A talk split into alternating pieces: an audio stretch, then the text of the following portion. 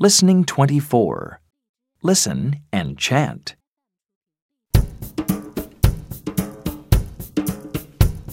Look at my teacher sitting on a chair. Her shoes are blue. She has long black hair. A picture of a bath and a picture of a fish.